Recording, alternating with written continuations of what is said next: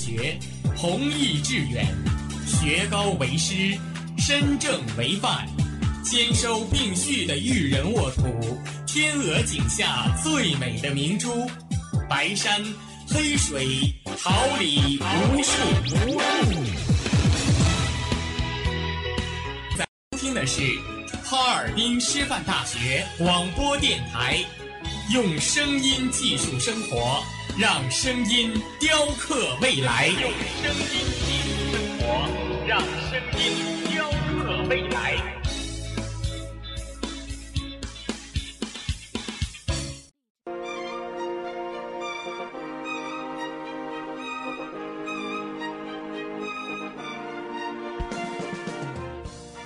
春华秋实，桃李不言。炫动之声，无限精彩。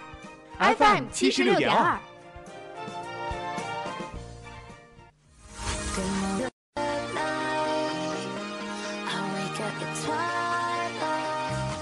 让电波在空中回响，让声音重塑梦想。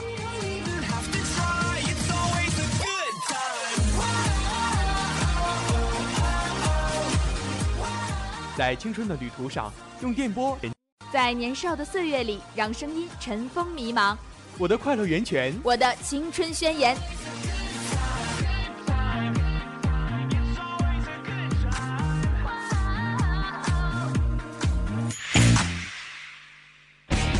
哈尔滨师范大学广播电台，正正能量。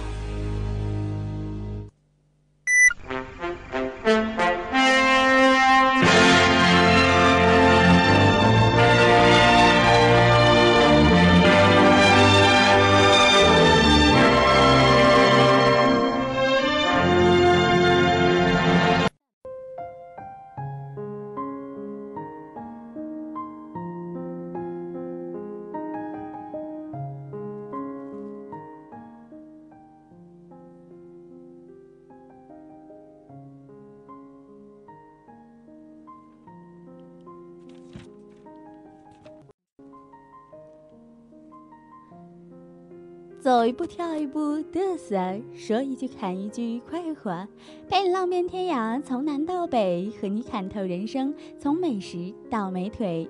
又是一段闲适惬意的下午时光，我是你们的好朋友卢瑞冰，我是你们的好朋友，欢迎各位在每周三的下午准时来到我们由梦溪氧吧冠名播出的《放肆吧哈师大》，梦溪堂你本来就很美。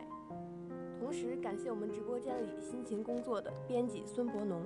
导播王宇成，监制黄健，新媒体夏书涵、唐祝英，综合办公室田园。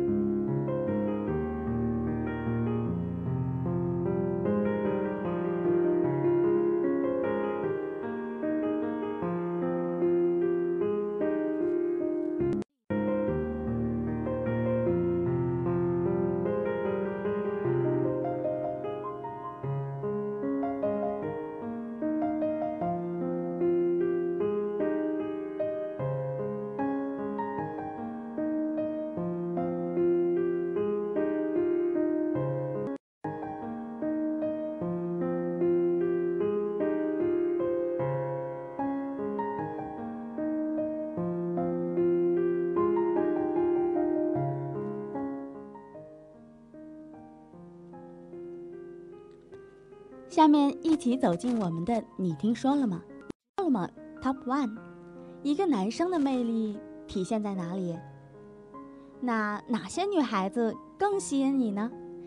一个男孩子的魅力，其实魅力体现在很多地方吧。但是你首先看去肯定是第一眼看着外貌嘛，对吧？现在社会，如果说在一个看脸的社会，你不看脸，那你就显得很肤浅，对吧？说的很有道理。然后我觉得一个男生最有魅力的时候，就对于爱打游戏女孩来说，应该就是旁边的男生 carry 全场的时候，就觉得他特别特别帅，然后话少，一枪一爆。其他的点，因为是一直都在文科班学习嘛，也没有什么机会见到太多的男同学，所以我感觉我还真没发现有什么太明显的闪光点，在我认识的这些男同胞身上。可能初中时候有那么一两个吧，就是初中没那么失调，然后男孩子特别多，就个个特别喜欢打篮球。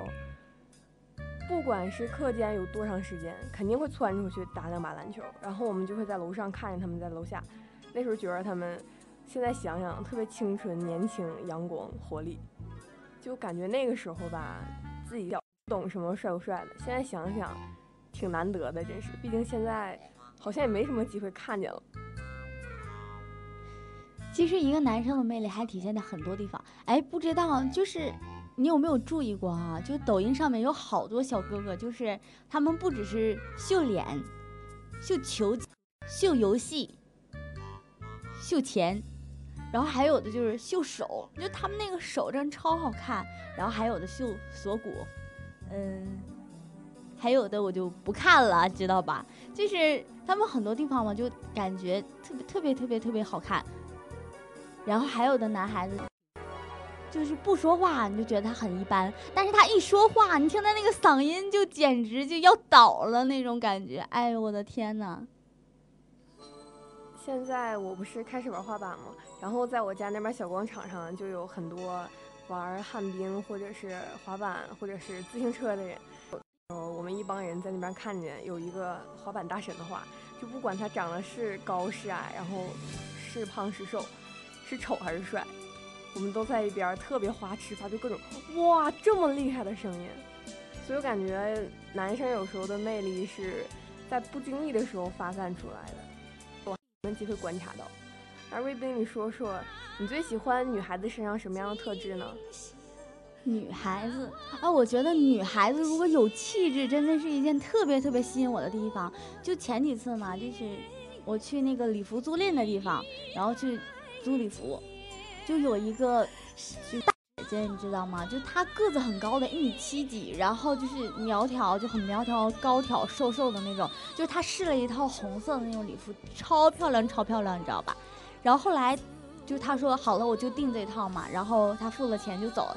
然后那个那个礼服租赁的那个小哥哥就跟我说说，哎，你，我说三十岁。他说他四十加了，你知道吗？四十多岁了，就看起来完全只有三十岁的模样，就是，哎，那个气质，举手投足之间真的就不一样。然后就是上个星期嘛，就是中文话剧节，然后我就演了两部剧，其中一个就是演了一个香港的老太太，就演了一个东北的老太太，然后就两个完全不同的老太太。回去之后，我室友跟我说：“我天呐，瑞冰演太棒了，你知道吗？就你那个香港老太太。”我超级喜欢，就那个香港台湾腔，虽然说你没学那个腔调，但是你那个举手投足之间就体现了那种贵族老太太的气质气质。我说，难道说东北的老太太就不好吗？他们说不是不好，但是你那种气质真的很吸引人，特别好，特别好。所以我想，将来说不定某一天我也可以变成那种气质大神，知道吗？可以感染到你的那种。那我倒是建议你多去练练瑜伽，因为。我看有的小伙伴练完瑜伽之后，有了很大的改变。然后对我来说，可能最喜欢女孩子就是她们笑的时候吧，因为我这个人交朋友一般是看她的，不能说是看颜值，是看合不合眼缘吧。有的女孩子天生就是笑面，长得就特别的让人觉得亲近。我就不是这种人，他们我的朋友们就跟我见到我的时候都觉得我不是那么特别的好相处，因为看着挺不爱说话的。但其实我完全不是这样的，所以说在和别人进行一些人际交往的时候，还是一定要多微笑，这样的话看着会比较有亲和力，而且可能人缘也会比较好吧。那你说的是我天从早笑到晚的女孩子，嘿嘿嘿。对，今天在哈尔滨师范大学广播电台表白卢瑞冰。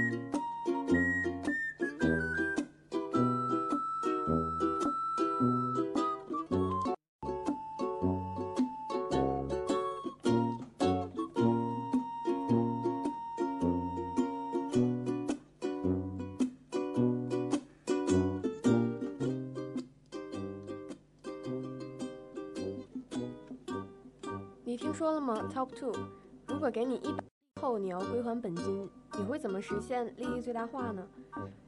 这个问题如果没有那个归还本金，我肯定就花就完事儿了。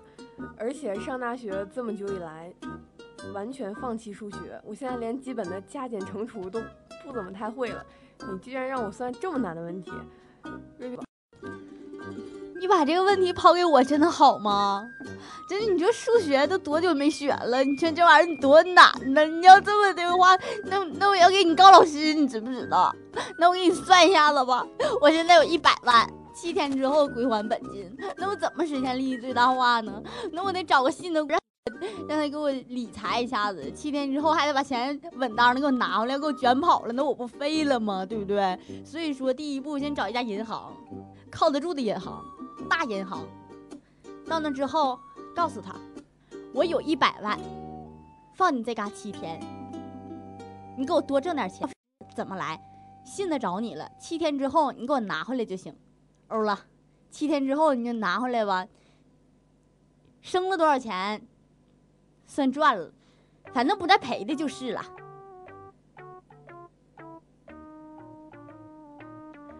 哎，我跟你说，数学这个题就。今天在宿舍，我室友就算啊，说他从上个星期去那个，就是养生院减肥所开始。他说他之前体重是六十四点六，然后到今天体重是二点五，然后他就问我们说他减了多少，然后我们三个女生就在这算呢，哎呀，算老半天了，才算明白。真的，这个题老难了，快要把我们难哭了都。哎，我的妈呀！我想回小学，让数学老师重新教我一遍，我都要难哭了。瑞冰，你在全校同学面前这么暴露你室友的体重，你回去真的不会被打死吗？那个没没事儿，我室友现在全睡着了，我是刚才来的时候唯一一个清醒的。嘿嘿嘿。不过说起来，这个数学最近真的是，我感觉不是说下降，也开始退化了。前几天我们听力老师留了十个听力，是三十六到四十五，然后我就看我微信的那个收藏夹，我就找那个听力，怎么找都只有九个。那天晚上大半夜的，我躺在床上掰着手指头数了好几遍，三十六到四十五就是十个呀，为什么我收藏夹里只有九？一直以为是我哪里没算对，后来我仔细的看了一遍，发现我忘存了一个四十三。这件事儿我没跟我们寝室任何一个人说，不然大半夜的全都得笑醒那种。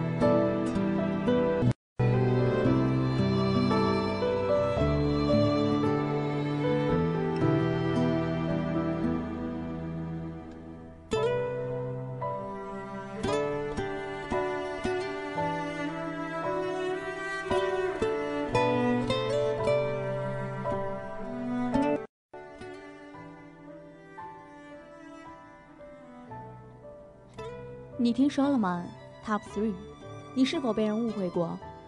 你被人误会过的最尴尬的一件事是什么？被人误会过，这个肯定都有嘛。其实，在我印被人误会印象最深的就两次。第一次是我中考之后，中考的时候吧，我就是突然就眼睛特别不舒服，然后就看题就模模糊糊的。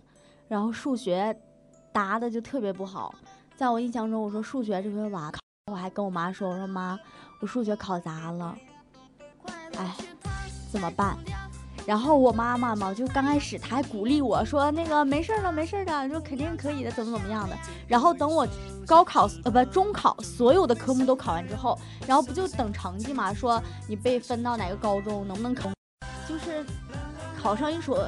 属属于我们那儿的一个重点的高中吧，然后我妈就非得说我考不上，你知道吗？我说我数学考砸了，然后我妈就说我非得考不上重点高中，然后就到处跟她的朋友讲说，完了，我姑娘这回肯定考不上重点高中了，怎么怎么样，怎么怎么样，老来气，老来气了，就是被人特别特别大的误会，你知道吗？就是我明明可以考上，虽然说我能考进重点高中，我进不去重点班了。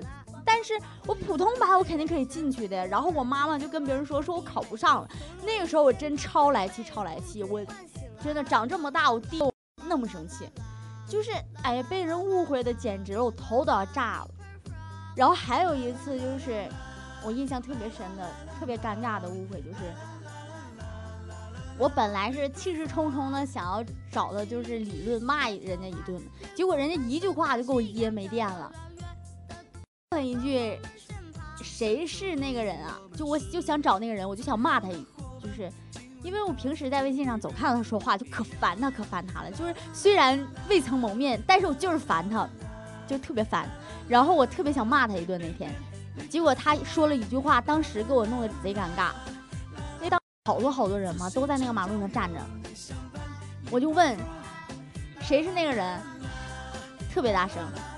结果他就直勾勾的看着我，回了一句：“我有对象了。”哎呦我妈，当时老尴尬了，别人都以为我是表白被拒绝了呢。当时我恨不得钻个地缝进去，老伤心了。说起来，我被人误会过，还是好几年之后我才知道的。就是像刚才说过，大家都以为我特别的不好接触。高一的时候不是分文理班吗？然后我一开始是在一个。理科班，然后选完文理之后，文科班，那个班里特别不巧，只有我一个人谁都不认识，因为他们楼上是文科，楼下是理科，然后他们楼上的文科班开学这半个多月早就互相熟了，然后我自己上楼捧着一个大箱子，背着一个书包从讲台上冷着脸就过去了，然后。毕业的时候，我的朋友们跟我说，说当时高一的时候刚见到我就觉得我是一个特别特别不好接触的人，然后一看就斤斤计较，事儿特别多，说啥都不好使那种，就是那种我跟你讲话你都不一定会理我的人。结果接触了不到一个月，他们发现和他们看见的完全不一样，瞒了我三年，到毕业的时候才跟我说。我也不知道他们当时怎么想的，我这么善良可爱的人，怎么会是他们想那种呢？然后还有剩下的一件比较尴尬，算是特别尴尬的事儿吧，就是高三的时候，天天考试嘛，有一次是几模来着，挺重要的一次考试。然后我老师就找了几个平常成绩挺好的，问他们说这次英语能打多少分，错了多少题。然后我就说我错特别多，这次肯定一百一是没希望，挺差的。然后我们老师说说你每次都这么说，你骗谁呢？你是不是肯定考的又可好了？我说我没有，我真没有，错特别多。还在班里说说，这次就看看周小璐和那个同学他们俩谁是最高分。结果成绩下来了，那个同学一百三十多，我一百一十多。我当时感觉成绩下来的时候，就大家在看成绩单的时候，我脸都要烧着了。我们那个老师完全不给我台阶下，真的特别特别的尴尬那个。但是我感觉现在想想也都还好，毕竟那是当时老师对我一种没有理由的信任吧。等会儿，马璐，你在说这个分数的结果之前，你刚刚说什么？你说老师，我这回考的真特别好，错特别多，我肯定过不了一百一。结果呢，是不考了一百一十多分？你这人啊！我实在是没有想到，我那个作文居然比平常高了那么几分。作为一个英语小学渣，我必须要批评你。你这样就不对了。像我这种人，我平时我就要求能我能打个及格以上，我就很满足了。你凭什么要求那么多？哼！哎呀，你现在这是在误会我，我被误会了，好尴尬呀。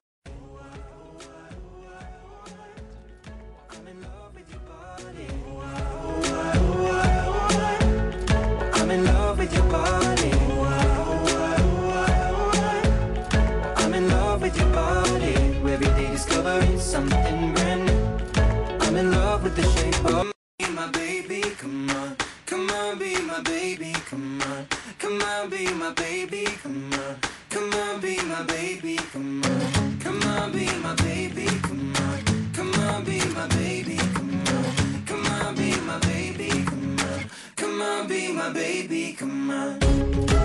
Shape of you, push and pull like a magnet. Although my heart is falling too, I'm in love with your body. Last night you were in my room Now my bed sheets smell like you Every something I'm in love with your body. Come on, be my baby. Come on, be I'm in love with your body. Come on, be my baby. Come on, I'm in love with your body. Come on, be my baby. Come on, be I'm in love with your body. Every day discovering something brand new. I'm in love with the shape of you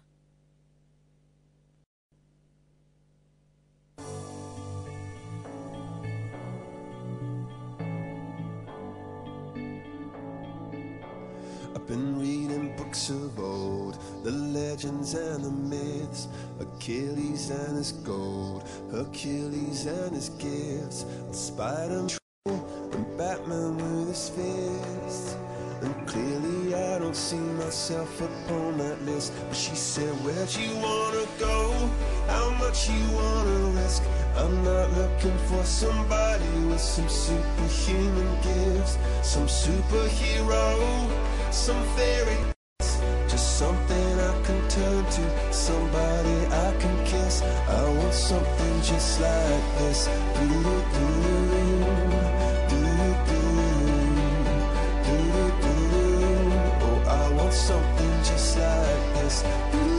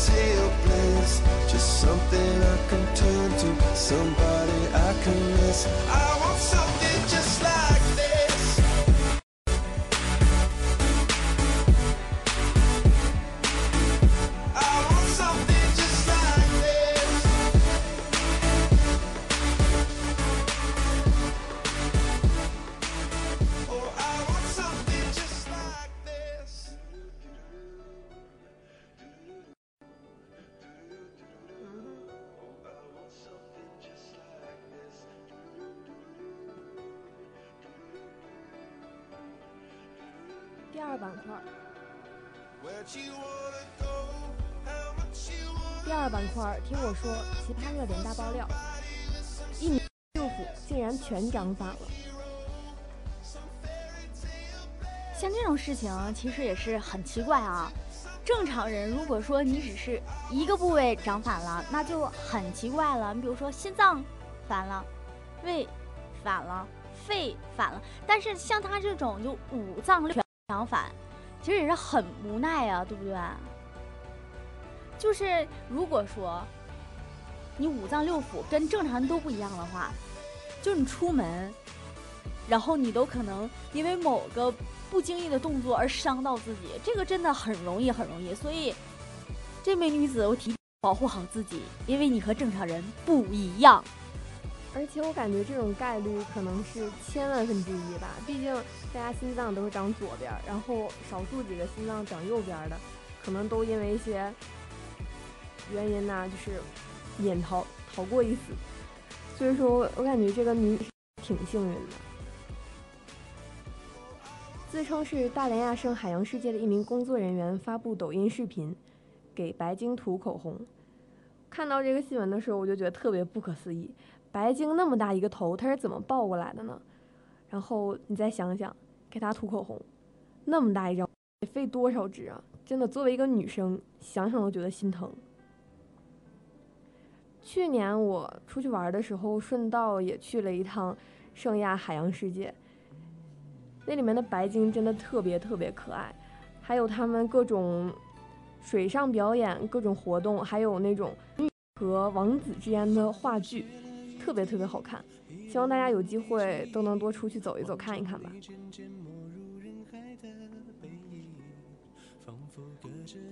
湖南师范大学女生毕业典礼后跪地求婚。哎，说到这个呀，我突然想到了，前面说有一个女子穿着那个毕业典礼的服装，然后刚下毕业典礼回到家，她妈马上就给她安排，就是几个相亲说：“闺女啊，赶紧挑一个吧，你现在都二十三了还不结婚，晚婚了。”然后她就说：“妈，我现在才二十三岁，为什么就晚婚了？”然后紧接着，他下面的几个几个弟弟妹妹就都过来说：“我们现在都结婚了，比你小了两岁，比你小了三岁。”然后这个女孩特别无奈的说：“妈，你给我一个月时间，我自己找，行不？”小偷在体育学院被擒，看到警察赶紧求抱抱。警察说：“我没有精力扶着你，我还得去拦着体院的学生们。”今天早上我们宿舍还讨论过这个新闻，真的觉得特别特别的搞笑。你说你一个小偷偷什么不好，非得去体院偷东西？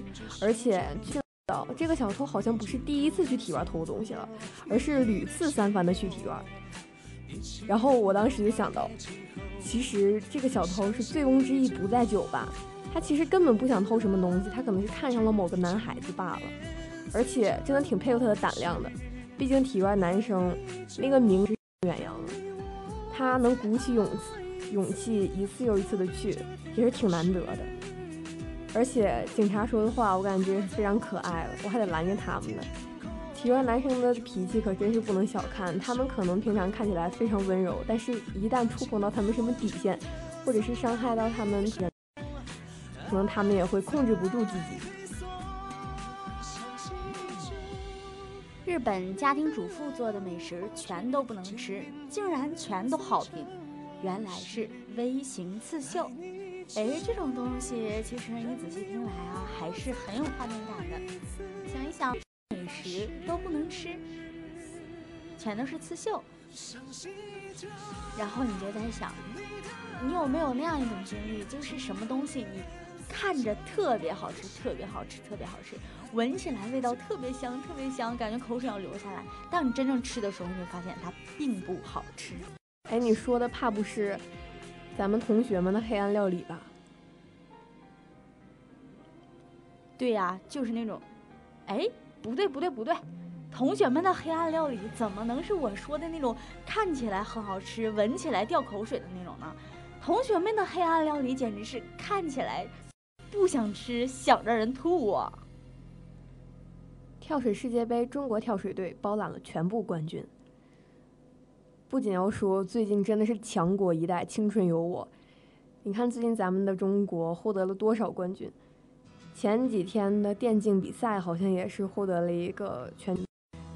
虽然说电竞这个大环境在国内还不是特别的能被一些家长接受，但在咱们这年轻这一代已经完全的接受了。不管是哪种类型的运动员，当他们站上领奖台，身披国旗，唱着国歌的时候，那都是我们全中国。特别是跳水队包揽了全部冠军。听着就很让人感到振奋，毕竟看见我们中国的体育事业真的是蒸蒸日上，所有的体育行业都在向前进，所以说希望中国足球也能好好的改观一下吧。说到这个，我就想起来最近有一个举重冠军特别火，他的故事就是曾经他面对着巨大的压力，然后。举起了一个自己从来没有举起过的公斤数，那冠军。而他在放下那个哑铃的时候，鼻子流血，身体实在承受不住了，直接进了幺二零。或许这种精神就是一种牺牲大这样一种精神吧。好多人为了“中国”这两个字，不遗余力的奉献着自己。或许我们未来也能够成为这样优秀的人，为了“中国”这两个字，不停的努力奋斗，你就会知道，在你的背后有强大的中国，而我们推着中国前行。高考后，资阳市一中学班主任竟被学生家长毒打。说起来，最近几年老师或者是被学生家长毒打的新闻并不少见。但是高考之后，可能是这个老师平常上课的时候没有达到学生和家长理想的效果吧？不然的话，都是一个结束了，高中都已经结束了，为什么还要反过来打你？像我就感觉我高中的时候。别的班的一个老师态度对待教学就不是特别认真，他的同学也都特别不喜欢他。但是，毕竟我们是外班人，也不好多说什么。但那个老师真的就在学校风评不是特别好，他上课很少讲东西，然后怂恿学生玩，为了多赚钱就这样。所以说我感觉教育树人真的是要从根抓起的。一个老师首先就是要有师德，特别是我们这是一个师范类的学校，希望所有学习师范类专业，也包括非师范类专业的同学，老师和师德这几个字放在心里。说到这个呀，我真的特别有感触。我高中的时候有一个历史老师，就是上课的时候真的是不给我们讲什么东西，就每次都说，哎，就是这个东西，你们去抄吧，你们就回去背就行了。然后考试的时候，我们分数特别低，然后他还说。哎呀，这都是嘛，背的根本都不熟，这都在书上呢，你们找不着，怪谁呀？你们自己学的不好，还能赖老师吗？怎么怎么样？然后后来嘛，我就去他家补课之后，就对我态度超级好。然后每次就在他家上课的时候嘛，他就给我讲很多很多重点，然后说这些东西吧都是外地的老师什么压密的绝咒题，你做这些之后，你保证提升特。然后就是就是天天各种关照怎么怎么样的。后来就成绩慢慢也上来，就是做题嘛，其实他就是有方法有思路，就不给你讲，你知道吗？然后就等着你去给他送钱，这样他才会告诉你一些真东西。我觉得这样的人特别狗。学高为师，身正为范这句话，要是听听而已啊，一定要把它放在心里，作为以后一个成为教师时的标杆。张学友再次立功，演唱会第四次抓到了逃犯。哎，这个真的是啊！哎，昨天我还看到说，好像是张学友的演唱会吧，功。然后我就在想，哎，一边抓逃犯，一边求婚，这个张学友的演唱会，我觉得可以多办几次了。一交警雨中送考生，曾被家长投诉淋湿孩子。网友说，家长有什么资格指责？要不然怎么说现在社会的熊孩子越来越多呢？其实很大是家长的溺爱。交警送孩子回家，其实并不是义务，而是他们一种责任，也算是一种。人民公安对孩子们的情分吧，而且这个家长不觉得感激，而是选择去指责交警，这种做法不合理，显得这个素质真的是有点够不上全社会的平均层次。而且你家孩子只是淋湿了而已，也没生病，也没怎么样，这件事完全不至于嘛。所以说，有的时候家长在教育孩子的时候，也一定要好好想想自己。有在教育上的问题，毕竟你教的可是一个祖国未来的栋梁。如果你的一言一行给他造成了什么不好的影响，或者做了什么坏的示范，这孩子的一生不就完了吗？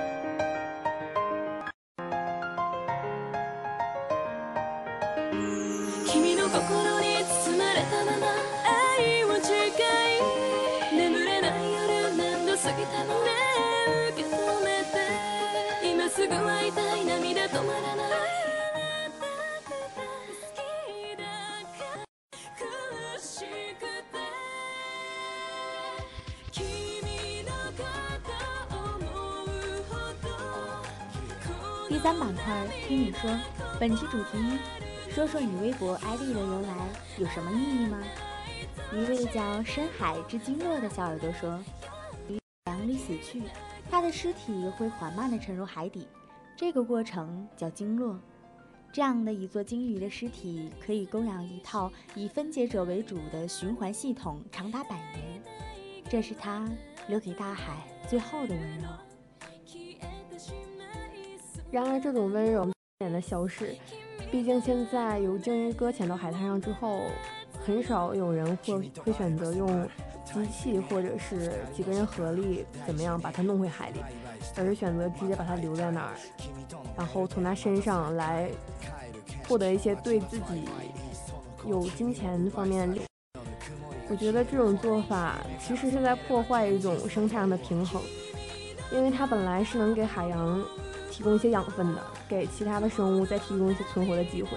但是这样的话，本来这个世界上这种物种的数量就已经在慢慢的减少了，然后人们还这样做，的非常的过分。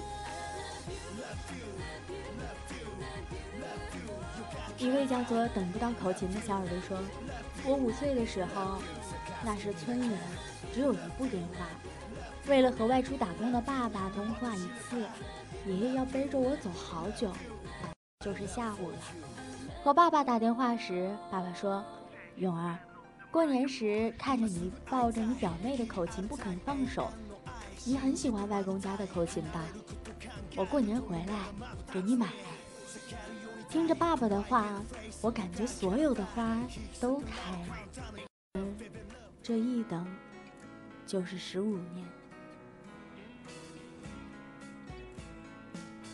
这个勇儿是个留守儿童吧？毕竟这种家长出去务工，然后自己和自己家里的爷爷奶奶留在村子里，苦苦等待的滋味。看过的宣传片儿。就关爱留守儿童这种类型的，看完之后心里特别特别的不好受。他们同样都是要慢慢的长大，但是和普通人享受到的来自家庭的关爱却一点都不一样。所以说，希望这个世界上大家能多多再倾注一点关爱，让他们的童年别再这么寂寞了。一位叫第四个影子的小耳朵说：“奥菲利亚有一个影子剧院，他收留的第四个影子叫孤独。听到名字，我忽然心里一颤。有好多人觉得自己不孤独，有好多人又觉得自己分外孤独。那么孤独到底是什么呢？”或许当你一个人的时候，你就觉得这是孤独吗？觉得是。恰好这个时光是留给你自己的，你可以静静的去享受，或者做一些你平时想做却没有做的事情，把这个时间留给自己，给心灵留一片净土。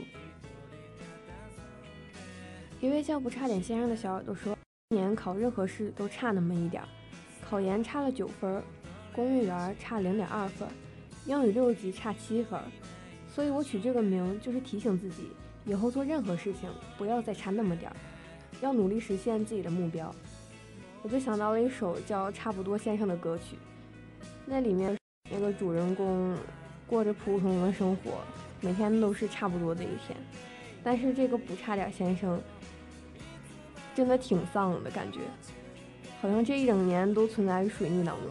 但是既然立下这个 flag，就要努力的去实现。也希望大家在这学期期末的所有考试都。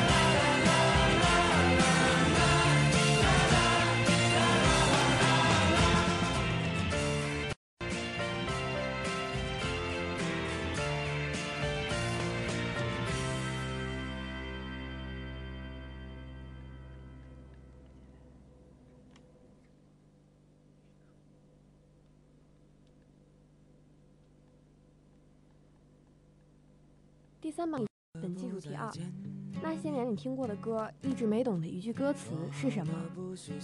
一位叫巴啦啦小香蕉的小耳朵说：“我们背对背拥抱。”还有一个小耳朵说，还记得多年前跟你手牵手，你都害羞的不敢抬头，只会傻傻的看着天上的星星。这拥抱大太多了吧？说真的，当时我看见这个歌名的时候，我是愣了一下的，简直就是一个生理上的悖论嘛。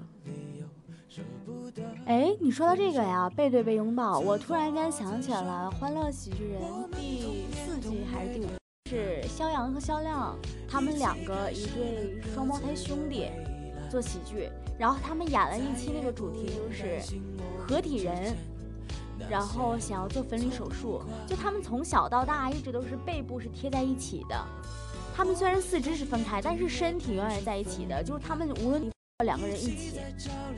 那个时候我就在想，他们每次嘛，就是换座位的时候，然后都要转过来，配合的特别好。但是那个时候我就在想，如果你是那个合体人，你会多么想要分开呢？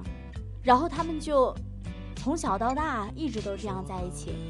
后来有医生说，他们可以分开了，不过。他们如果分开的话，因为他们共用的是一个心脏，所以只能有一个人存留下来。然后最终，哥哥选择把心脏留给弟弟，让弟弟带着自己继续在这个世界上替他看完那些没看过的风景。或许，这就是兄弟之间的情谊吧。一位小耳朵说，男朋友以前一直听不懂陌生的城市啊，熟悉的角落里是什么。直到我们上了不同的大学，他来看我，他说他懂了。或许异地恋就是这样吧。人家说，熬过异地就是一生。在此，冰冰也希望所有异地恋的小耳朵都可以最终和人走到一个城市。然后就这样牵着彼此的手，一辈子走下去。再重来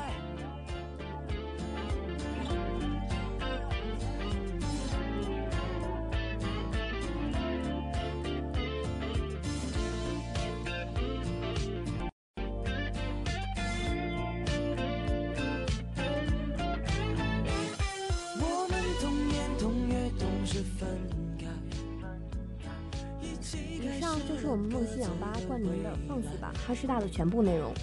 放肆是一种态度，放肆是一种精神。如果你放肆的话，哈师大；如果你不放肆，更要来放肆吧哈师大。最后，感谢我们直播间里辛勤工作的编辑孙博农、导播王宇成、监制黄健、新媒体夏书涵、唐祝英、综合办公室田园。我是你们的好朋友卢瑞斌，我是你们的好朋友周婉露。今天放肆开心，我们下期再见。